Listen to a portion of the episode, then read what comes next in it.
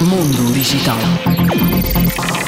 Segundo a GSM Arena, o Conselho e o Parlamento Europeu chegaram a um acordo provisório sobre a diretiva que promove as reparações de bens defeituosos ou recuperados, também ela conhecida como Diretiva do Direito de Reparação, ou R2R.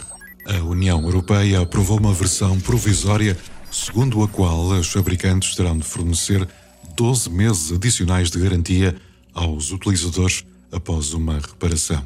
Este acordo obriga os fabricantes a fornecerem informações sobre peças sobressalentes no seu site, a disponibilizar todas as partes do sector da reparação e um preço razoável, mantendo ao mesmo tempo o direito do consumidor de escolher entre a reparação e a substituição de produtos defeituosos, ainda sob garantia. Ainda proibir práticas que impeçam o uso de peças sobressalentes usadas ou impressas em 3D por reparadores independentes.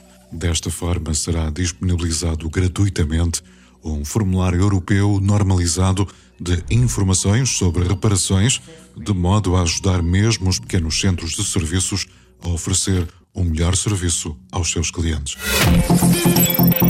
Mundo Digital.